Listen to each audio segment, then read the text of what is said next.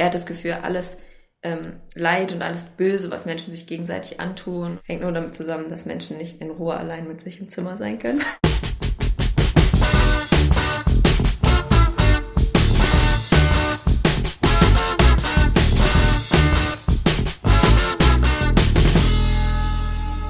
Heute nehmen wir bei Redbug Radio mal die Kehrseite der Medaille von Geschichten unter die Lupe. Zur Bewältigung dieser mutigen Aufgabe steht mir heute wieder Isa zur Seite und wir reden über Bösewichte und das Böse. Hi Isa, schön, dass Hi. du hier bist. Ich freue mich richtig.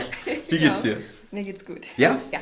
Na, sehr schön. Mir geht's böse. Oh ich ich, ich habe schon überlegt, kann man im Intro irgendwas mit geht's dir böse, geht's dir gut mm. machen? Ich, ich habe alles über Bord geworfen. Und hier, hier ja. Aber ähm, ich finde ein super facettenreiches Thema. Ähm, wie kamst du auf Tuchfühlung damit? Also ich finde grundsätzlich die Idee vom Bösen total interessant, dass mhm. es das überhaupt gibt. Ja. Als quasi Gegenstück zu der Idee vom Guten. Und ähm, es gibt ein super interessantes Buch, also sozusagen drei Teile. Äh, die heißt, äh, das heißt Die Strukturen des Bösen von ähm, Eugen Drewermann. Mhm. Und da setzt er sich damit auseinander, was den Menschen böse macht. Und mhm. zwar, ähm, das, an sich ist es sozusagen ein theologisches Buch, weil er die, die Bibel, verschiedene Stellen der Bibel sozusagen so auseinander nimmt, dass er sagt, einmal in ähm, guckt er sich den Text an, die Struktur des Textes, dann guckt er es aus psychoanalytischer Sicht an und aus philosophischer Sicht mhm. und alles unter dem, sozusagen unter der Kernfrage, was ist das Böse überhaupt ja. und wie, wie kommt es zum Menschen und was passiert dann sozusagen. Mhm. Ähm, und das hat mich halt total fasziniert und geflasht so. Mhm. Ist das ein neueres Buch? Nee, es ist relativ alt. Ich weiß okay. nicht genau, wann es rausgekommen ist, vielleicht in den 80ern oder so. Mhm. Bin mir nicht ganz sicher. Und okay. es ist halt auch so eine, ist überst umfangreich, hochgegriffen, wo man sich denkt, ja klar, warum nicht? Wir ja, versuchen das ja. Böse aus irgendwie mhm. allen möglichen Richtungen zu, zu, erklären. Und das Interessante daran ist, dass er, äh, dass die These ist, dass das Böse im Menschen aus der Angst kommt. Mhm. Das heißt, ähm, wenn du in, in Angst bist quasi, dann ja. bist du böse. Und, und die Angst, damit meinen sie, ähm, die Angst, die aus dem Bewusstsein entsteht, dass wir alle sterben werden. Mhm. Die Angst davor, nichts zu sein, die Angst davor, sozusagen mit sich alleine zu sein und ähm, ratlos quasi dem nichts gegenüber zu stehen mhm. und das dann anfängt, etwas in dir zu erwachen. Ja. Das heißt, du versuchst quasi deine äußeren Umstände unter Umständen so zu kontrollieren, mhm. dass du nur noch triebgesteuert und Aber, verquer bist. Ja, okay. Also ich weiß nicht. Also ich fahre da eher die Schiene, dass man spätestens seit Nietzsche ähm, sich darüber Gedanken machen müsste, was denn gut ist und was böse. Mhm. Also ja. gibt es das überhaupt? Und äh, oder sind das nur gesellschaftliche Kategorien für ja. einen Übertopf, der, sobald du 200 Kilometer nach Westen reist, äh, schon wieder ganz anders aussieht? Ja. Also was ist böse? Natürlich ähm, beschreibt man Taten wie Diebstahl, Mord oder was auch immer sofort mit dem Stempel böse. Mhm. Aber woher das rührt und äh, was das auch überhaupt mit sich bringt, also warum überhaupt Taten als böse beschreiben, ähm, finde ich ganz spannend. Also äh, gut und böse, das sind nur alles bürgerliche Kategorien. Zum Beispiel finde ich es ja interessant, weil ich musste sofort an äh, The Good, The Bad and The Ugly denken, wo es offiziell einen gibt, der good ist, einen ja. gibt, der bad ist. Ja. Ein, und es sind einfach mal drei Leute, die morden, lügen und mm. betrügen und mm. geht nicht mehr. Und man hat das Gefühl, und einer davon soll jetzt besonders böse sein. Also, ja. Also, ja. Und das ist halt total spannend, dass man merkt, dass es schon relativ ist oder, oder irgendwie auf der einen Seite vielleicht darauf ankommt, auf welcher Seite du stehst, weil man ja mal sagt, das Böse ist ganz häufig einfach das Gegenstück zu dem, womit du dich identifizieren willst, dem Helden oder mm. dem, der tollen Qualität, die du hast. Aber auf der anderen Seite frage ich mich schon, ob es quasi, ob die Erfahrung des Bösen, also mm, das, wo man vielleicht instinktiv sagt, das fühlt sich jetzt für mich böse an, ähm, ob das tiefer geht als nur soziale Einschränkungen sozusagen. Also ob ja. quasi die Suche nach dem Guten, die Suche nach dem Bösen, was ist, was im Menschen irgendwie tiefer verankert ist, mhm. weil man die Möglichkeit hat, über diese Sachen überhaupt nachzudenken ja. und sich so von sich selbst zu entfernen quasi. Und an dem Punkt eigentlich kommt man in diesen komischen Bereich der Zwielichtigkeit so, mhm. in dem es leicht ist, dass, glaube ich, alle möglichen Sachen auf einen einbrechen. Und ja. das zumindest zum Beispiel ist die These dieses Buches, wenn diese Sachen auf dich einbrechen, dann hast du sozusagen ähm, die Entscheidung, Mhm. die Freiheit zu entscheiden. Und diese Freiheit ist teilweise so überfordernd, dass du versuchst, dich durch Zerstörung davon zu Mhm. ja, befreien. ja. Aber also ich, ich habe gerade überlegt, ich glaube, ich, ich habe noch nie aktiv das Gefühl von Bosheit erfahren. Weder im Ausüben von irgendwas, Mhm. Ja. noch äh, hatte ich das Gefühl, dass jemand wirklich böse ist. Ja. Also manchmal nicht wohlgesonnen oder wie auch immer, Ja, aber ich hatte noch nie so eine urböse Erfahrung. Ist ja auch ein bisschen dann wieder die Frage, wo zieht man da die Grenze. Genau. Aber was ich glaube ich kenne, ist das Gefühl, dass man, es gibt so eine ähm, Textzeile von, von einem Schriftsteller, die ist glaube ich B. Pascal, und der meinte, er hat das Gefühl, alles ähm, Leid und alles Böse, was Menschen sich gegenseitig antun und was sie, egal in welchen sozialen Konstrukten, ob es jetzt Krieg oder irgendwie bei Hof ist oder so, Hm. ausüben, hängt nur damit zusammen, dass Menschen nicht in Ruhe allein mit sich im Zimmer sein können. Mhm. Und ich habe das Gefühl, in Unfrieden zu sein quasi, was auch immer das für einen bedeutet, diese sozusagen paranoide Unsicherheit, die dann entsteht, dass dann kann ich am meisten fühlen, dass ich in eine Richtung abdrifte, bei der ich selber äh, sozusagen von, von meiner Kategorie des Guten in die Kategorie des Böse wechsle. Weißt du, ich meine so, dass Absolut. man merkt, man wird Mhm. irgendwie auf eine Art und Weise, man kommuniziert nicht so, wie Ja. man will. Man kann nicht, ähm, man kann letztendlich, und das finde ich interessant, wenn man sagt, zum Beispiel Angst macht böse, dann ist das Gegenteil von Angst immer Liebe. Mhm. Und eigentlich immer, wenn du das Gefühl hast, du kannst nicht aus Liebe handeln, du kannst nicht in Liebe sein, Ja, hat man Mhm. manchmal das Gefühl, dass diese ganzen Sachen rauskommen, wo man sich so denkt, ja. Auf der anderen Seite gibt es ja auch Leute, die aus Liebe böse Sachen oder schlechte Sachen tun. oh, dann ist die Frage, genau, ist es dann eine schlechte Sache? Also Ja. ich glaube, da kommt man wahrscheinlich sofort zur Definition von einem guten Willen. Absolut, absolut. ähm, ich dachte mir auch, weil ich bin mir gar nicht sicher, ob sich Menschen, die man jetzt als böse kategorisieren würde, ob die sich dessen überhaupt sicher sind oder ob, also weiß der Böse, Ja. dass er böse ist oder denkt Ja. er, er wäre einer der Guten. Ja. Und ist das vielleicht sogar wichtig dafür, dass man weiterhin böse sein kann? Ja, Dass man eine, eine eigene Rechtfertigung gefunden hat, die Genau. quasi sagt, Mhm. Mhm. Äh, hast du in letzter Zeit, wir haben ja schon äh, The Good, The Bad and The Ugly angerissen, Mhm. hast du in letzter Zeit ein Buch gelesen oder einen Film gesehen, in dem äh, der Bösewicht oder das Böse sehr gut dargestellt wurden? Also ich glaube, eine meiner, ich habe natürlich gleich nachgedacht, wer sind meine Lieblings, und ich glaube, Ja. eine meiner Lieblings-Antagonistinnen ist tatsächlich Rebecca aus dem Roman Rebecca von Daphne du Maurier. Ja, sagt Da mir gar nichts. Da geht es um eine junge Frau, die ähm, einen mysteriösen reichen Mann kennenlernt.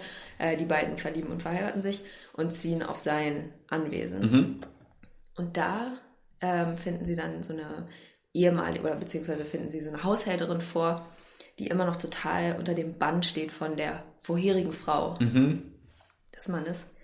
Und ab dem Zeitpunkt, wo das sozusagen frisch vermählte Paar auf diesem Anwesen ist, fängt diese Idee von der toten Ex-Frau Mhm. an, sie total zu übermannen. Und sozusagen diese schillernde Persönlichkeit wird zu einer absoluten Obsession von ihr Ja. und fängt an sozusagen wirklich Neid und Missgunst und Zwietracht und Boshaftigkeit und alle, alle sozusagen neurotischen Kräfte zu entfesseln, die in ihr sind und in dieser Beziehung und treibt alles auseinander Ja, und macht es ja. super gefährlich. Und das finde ich halt so spannend, weil das ist eine Person, die gar nicht mehr existiert.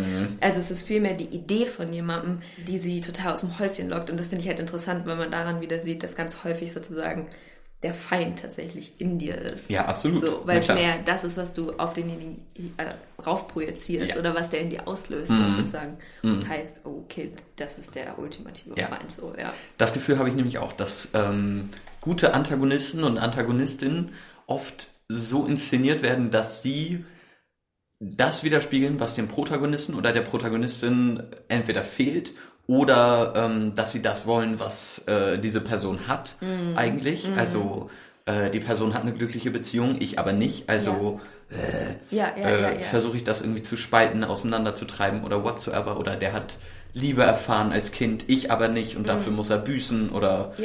Wie auch immer. Also deswegen da spiegeln sich halt immer so zwei Seiten, die irgendwie aufeinandertreffen. Ja, ja, ja, ja. und wie das dann zu einem Lösungsweg führen kann, das ist halt immer so ein bisschen der Knackpunkt. Na, bis hin zu, bis hin dazu glaube ich, dass der Feind tatsächlich auch umgekehrt das haben kann, was der Held an sich selbst nicht mag, was der Ja. Held an sich selbst nicht akzeptieren kann, quasi bestimmte Verhaltensweisen oder bestimmte Eigenschaften, wo man so ist wie, ich weiß, dass es auch zu mir gehört, aber ich kann es nicht haben. So. Also ich will es nicht. Und ähm, es macht mich fertig deswegen. So, Ja. weil man nicht einfach weggehen kann. Du kannst nicht sagen, ach, ist egal. Sondern man hängt zusammen, weil man weiß, man ist grundsätzlich dieselbe Sache. Ja, ich glaube, es ist gerade auch so faszinierend, ähm, dieser ganze Komplex vom Bösen, weil das halt wirklich versucht wird, mehr oder weniger auszublenden, habe ich das Gefühl. Also wer vermeintlich böse Sachen tut, wer raubt, mordet, stiehlt und was auch immer, landet halt im Gefängnis und ist somit aus dem Blick raus. Das Gefängnis ist Ja. Eine Blackbox, da sollst du ja nicht reingucken. Das ist ja, Ja. gehört ja nicht zur Gesellschaft. Das Ja, ist ja eine disziplinatorische Institution irgendwie. Und ich glaube, deswegen ist es gerade so spannend, sowas in Film und Fernsehen zu sehen. Auch. Ja, interessanterweise habe ich das Gefühl, dass die Reaktion auf das Böse häufig genau das ist, was man auch als Grund für das Böse äh, bezeichnen könnte, weil Mhm. jemand, der zum Beispiel sagt, er mordet und kommt ins Gefängnis und dann kommt es, glaube ich, sehr stark an, was dann passiert. Ja. Weil ich zum Beispiel eine super interessante Doku mal gesehen habe über ähm, Häftlinge in Norwegen, glaube ich, die Mörder waren, Mhm. allesamt. Und in so einer relativ offenen Wohngemeinschaft gewohnt haben. Sie konnten mit dem Fahrrad rumfahren. Sie waren definitiv sozusagen in einem Hochsicherheitsgefängnis. Ja. Aber es Ich glaube, es war auf einer Insel oder so. ja, ne? das kann Irgendwie. gut sein, Mhm. genau. Und, und dem wurde sozusagen gegenübergestellt ein Gefängnissystem in Amerika, wo du halt wirklich ausgestoßen wirst, du wirst zum Tier gemacht, du kommst aus Ja. Mhm. dieser ganzen Mühle nicht mehr raus. Und das Interessante ist, dass ja dieses Gefühl von ausgestoßen sein häufig das ist, was denjenigen in erster Linie zum Morden oder Rauben Ja. oder Verbrechen begehen überhaupt erst getrieben hat. Und das finde ich halt krass so. Ja, Ähm, und ich glaube, das ist eben genau dieses Gefühl von Lieblosigkeit sozusagen, Mhm. was dann denjenigen in so eine, in den Versuch, glaube ich, einfach treibt, irgendwas Gutes Mhm. zu bekommen Ja. mit Mitteln, die unter Umständen ähm, selbstverletzend oder auch destruktiv definitiv. Definitiv. sind. So. Ja. Ähm, in Vorbereitung hierauf ist mir aufgefallen, für mich gibt's zwei grobe Kategorien, die ich für Antagonisten aufmachen würde. Ähm, auf der einen Seite versucht man häufig in Literatur oder in Serien, in Filmen etc. einen Antagonisten so aufzubauen, dass ähm, dass man seine Motive versteht oder ihre und dass man da mitfühlen kann, dass man versteht, warum diese Person so handelt. Okay, also du versuchst hier gerade ähm, die Welt zu zerstören oder äh, dies oder das, aber alles nur weil entweder aus einem wirklich guten Rachegrund oder was auch immer, wo man wirklich mitfiebern kann und sich denkt, Ja. ey, mach das doch nicht, es ist der falsche Weg, aber irgendwo denkt man sich, naja, und was ist, wenn doch? Ja. Und auf der anderen Seite sind so diese unberechenbaren, pur undurchsichtigen Charaktere, frei nach dem Motto, some people just want to see the world burn. Ja. Und ich finde, beides ist Ja. äh, sehr, sehr interessant. Wäre, würde für dich ähm, Sauron in die zweite Kategorie fallen? Ähm, ja, weil ich das Silmarillion nicht kenne. Also ich weiß nicht, was Saurons was Motive seine, sind. seine ja. Vorgeschichte ist. Ich habe versucht, die zu recherchieren, kam mir unsichtlich Ja. mm. Aber ich finde es halt krass, dass in der Inkarnation, in der man ihn kennenlernt, wenn man jetzt mit den Herr der Ringe Büchern sozusagen Mhm. Dass er halt mehr oder weniger eigentlich der Inbegriff von Bad Vibes ist. Absolut. Also er ist noch nicht mal mehr eine Person. er ist einfach Das ist nur so ein Auge. ja, wirklich nur so. Und das ist halt auch krass, dass man eigentlich gegen einen Feind kämpft, der völlig sozusagen völlig Unsichtbar ist auch. abstrahiert Ja, ist. Ja, jeden Fall. unsichtbar. Aber trotzdem weiß man, also wenn das äh, entfesselt wird, dann ist alles vorbei. So, dann wird hier alles in Schutt und Asche liegen. Ja. und das Auenland ist kaputt und alles ist kacke so. Auf jeden Fall, ja. Und das finde ich aber interessant, wenn man dann, und da, da habe ich zum Beispiel für mich auch zwei Kategorien aufgemacht von, von Bösen in Geschichten, und zwar einmal sozusagen dem Hauptantagonist, das wäre dann in dem Fall Sauron, aber dann auch sozusagen seinen diversen Schergen und Unterbösen, Handlanger auch genau, zu. mit denen man sich eigentlich häufiger auseinandersetzt, weil du ja sowieso dich erstmal vorkämpfen musst, Mhm. Ja. bis zu der Ja. Mhm. Quelle des Übels quasi, mit der du dich eigentlich konfrontieren willst. So. Und das finde ich auch spannend. Da habe ich nämlich zum Beispiel drüber nachgedacht, in einem meiner absoluten Lieblingsfilme, nämlich Mary Poppins. Ähm, Mhm. Dachte ich so, gibt es da überhaupt einen Bösen? Und dann wurde mir klar, ja doch, es Die gibt Kinder. die Kinder sind das Böse in Mary Poppins.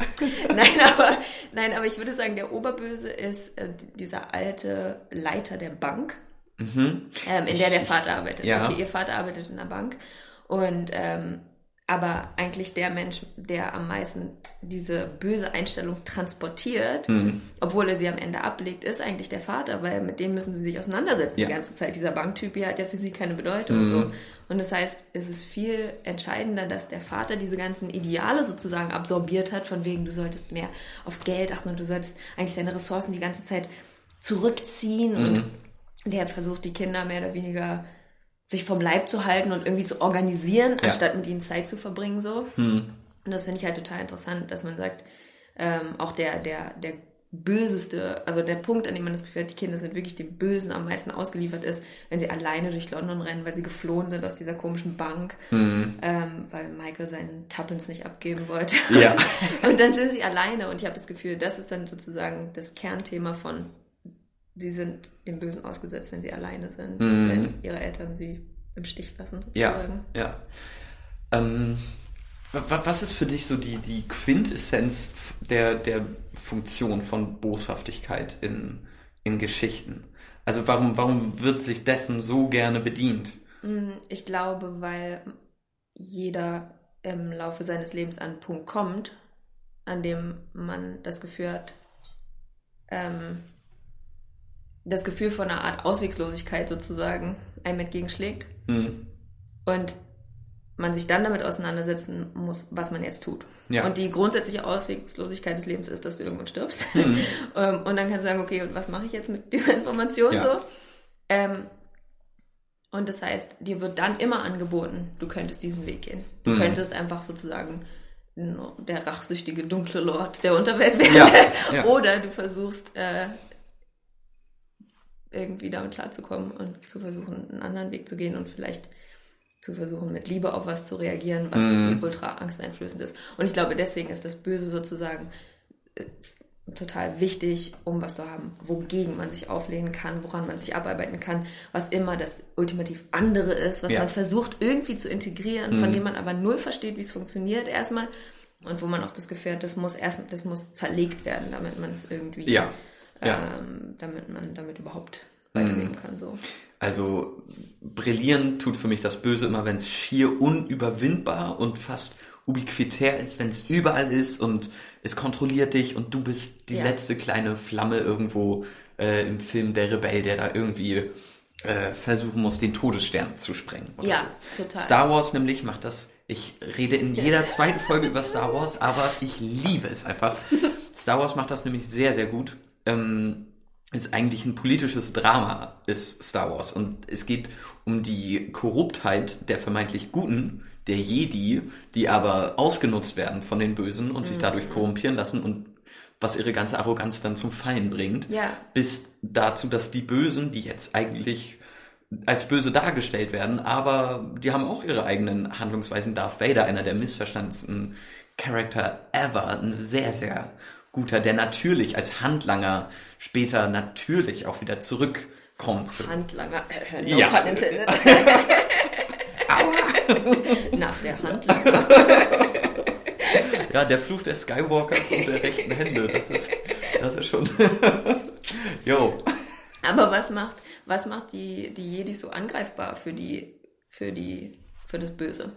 Was lässt, sozusagen, was lässt sie korrupt werden? Äh, sie denken, dass sie in jedem Fall besser sind als die anderen und ihr Kodex äh, ist fast derselbe. Der Jedi und der Sith, bloß auf, ähm, auf aus zwei anderen Okay. Blickwinkeln gepolt. Ja, ja. Es geht nur darum, die Macht zu benutzen. Ja. Also dieses universelle Energiefeld letztendlich. Ja. Und sie tun das nur auf unterschiedliche Arten und Weisen. Und ähm, die Jedi lassen sich als äh, Söldner letztendlich missbrauchen und äh, lassen greifen aktiv in die Politik der ganzen Welt ein und haben damit automatisch verloren, weil sie dann nicht mehr ihr eigenes Ding machen können, nicht mehr neutral sein können, sondern für eine Sache kämpfen, die von Anfang an ein riesengroßer böser Plan war und Okay. vermeintlich unter dem Deckmantel der Demokratie. Und der böse Plan ist quasi, alles der Zerstörung auszusetzen? Oder? Der böse Plan war ausschließlich von einer Person, dem Imperator, ein Imperium aufzubauen, was er mit Hilfe der Jedi geschafft hat. Und nur dadurch. Also, äh, und konnte da, dadurch, ähm, er hat für Frieden gesorgt, für, ich glaube, 40 Jahre oder so. Okay. Und äh, so war es zum Beispiel nicht, als die Jedi an der Macht waren. ja, ja, ja, ja. Und das sind halt zwei verschiedene Sachen. Also Und da muss man sich dann wirklich fragen, was, was ist daran so böse? Absolut, ja. Ja. Also die, die Darstellung davon finde ich dahingehend immer so spannend, als dass ich jetzt bewusst gerade in meinem Kopf nicht wüsste, ob ich mal einen Film gesehen habe, der ausschließlich aus der Sicht einer bösen Person Hm. erzählt wird oder ein Buch. Ja. Wüsstest du da was? Also, mm, ich muss gerade an, an Macbeth denken. Mhm. Aber eigentlich mehr, weil man die beiden, also ihn und Lady Macbeth, an einem Punkt kennenlernt, wo sie schon sehr stark sozusagen vereinnahmt sind von ihrer Ja. eigenen Boshaftigkeit vielleicht. Aber da habe ich das Gefühl, da ist es im Grunde umgekehrt. Also alle noblen und irgendwie gerechten und gutmütigen Menschen sind immer ihre Antagonisten sozusagen. Ähm, von daher ist, wird es schon aus der, man, man beschäftigt sich ja am meisten mit ihrer Obsession, mit ihrer Neurose, mit ihrer Paranoia, ihrer Angst Ja. quasi und ist in ihrer Welt. Man ist sozusagen komplett. Und da habe ich zum Beispiel auch das Gefühl, dass, dass das ein Erlebnis ist, was man nachvollziehen kann und dass es deswegen interessant ist, überhaupt mit ihnen Ja. in einem Boot zu sitzen für die Länge von diesem Theaterstück so Jo, und sich so ja. zu denken, uh, ja. Was geht hier ab? ja, total. Ja, auf jeden Fall. Ja. Auf jeden Fall. Kennst du zum Beispiel Brügge sehen und sterben? Ja. Einer meiner absoluten Lieblingsfilme.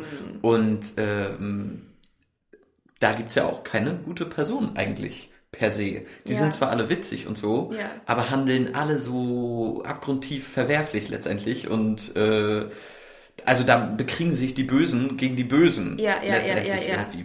Was das irgendwie sehr spannend macht und einfach mit einem unvergleichbaren Atmosphäre. Ich, ja, ich liebe Und das. an wem hängt dein Herz da am meisten? Oh Mann, ja. Oh. also, äh, ja, man, man fühlt schon sehr mit, mit, na, wie heißt er, der Schwarzhaarige? Mit Colin Firth? Nee. Ja? Ist es sein, also der, sein Schauspieler? Doch, ja, ja, genau, meine sozusagen genau, ja, ja. Der junge Typ. Mhm. Aber bei ihm hat man doch auch das Gefühl, er leidet am meisten darunter, dass alle um ihn herum böse sind, inklusive ihm selbst. Genau, ja. Und vielleicht ist das das, was man, da erkennt man sozusagen den Funken des Guten noch, nämlich den Wunsch, eigentlich einen anderen Weg einzuschlagen, aber sich nicht darüber klar zu sein, wie. Mhm. Ja, so. ja, Ähm, und ich Fall. glaube, deswegen ist es interessant, wenn du trotzdem merkst, dass deine Sympathien sich zu ihm hinbewegen. Mhm. Selbst in einem völlig äh, korrumpierten Universum. Mhm. Mhm. Hm.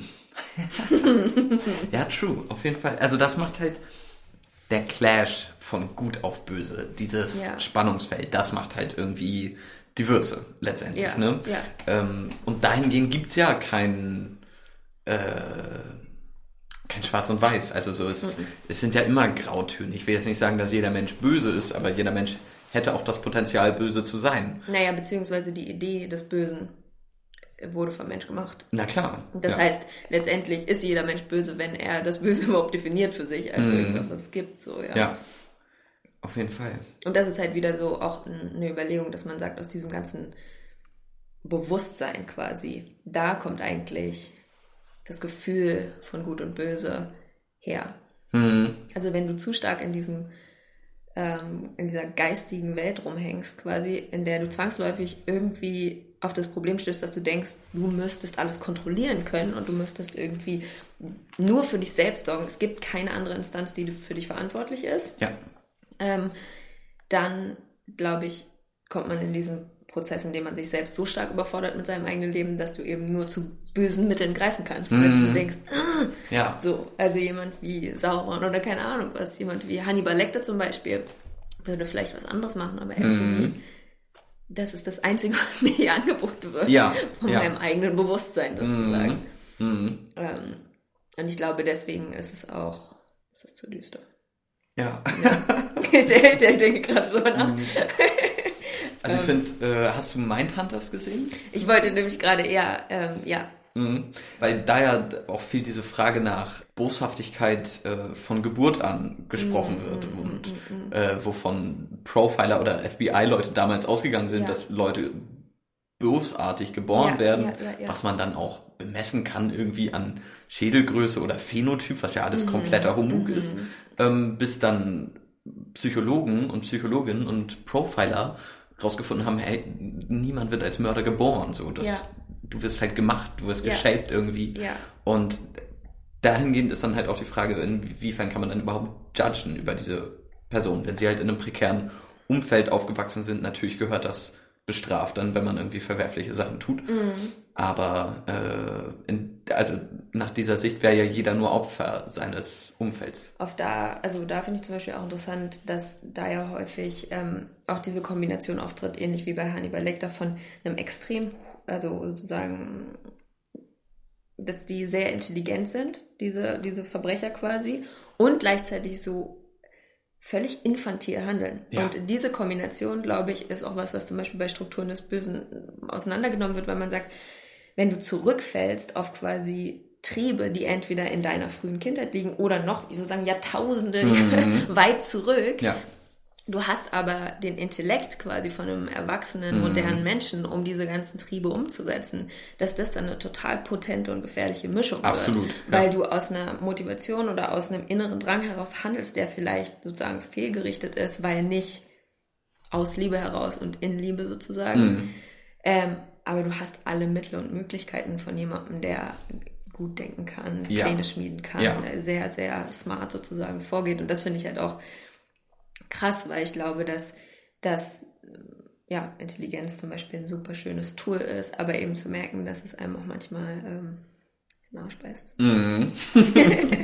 ja, literally. Ja. Bei Hannibal Lecter. Ja, auch wieder.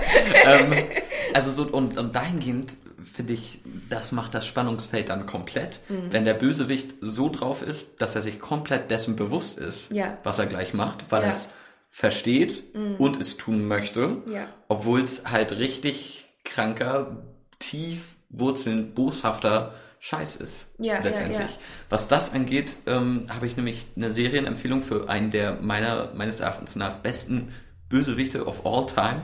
Und zwar, ähm, ich weiß gar nicht, ob, das, ob ich das hier schon mal angesprochen habe, aber es gibt eine Serie, die heißt Berserk. Ähm, es ist aus den 90ern, also so ist so animiert Zeichentrickmäßig und die Story ist es ist so unfassbar gut, weil also das stellt die tiefgreifenden philosophischen Fragen Ja. und ähm, Gut und Böse steht da in einem weltbestimmenden äh, Knautschereien und äh, du kannst niemanden verurteilen, weil Mhm. jede Person tut genau das, was sie gesagt hat, sie würde immer tun. Und ich will jetzt nicht so viel spoilern, weil, also Mhm. Ja. so, wenn du, ich glaube, das ist relativ schnell auch durchgeguckt und äh, wer von euch Zeit hat, ich lege das jedem und jeder sehr, sehr ans Herzen. Okay. Aber und da geht's auch darum, was passiert, wenn äh, so ein äh, eine unaufhaltsame Gewalt trifft auf ein unüberwindbares Hindernis Mhm. und so zwei komplette Welten clashen irgendwie aufeinander. Ja, ja, ja. Und oh, es ist also so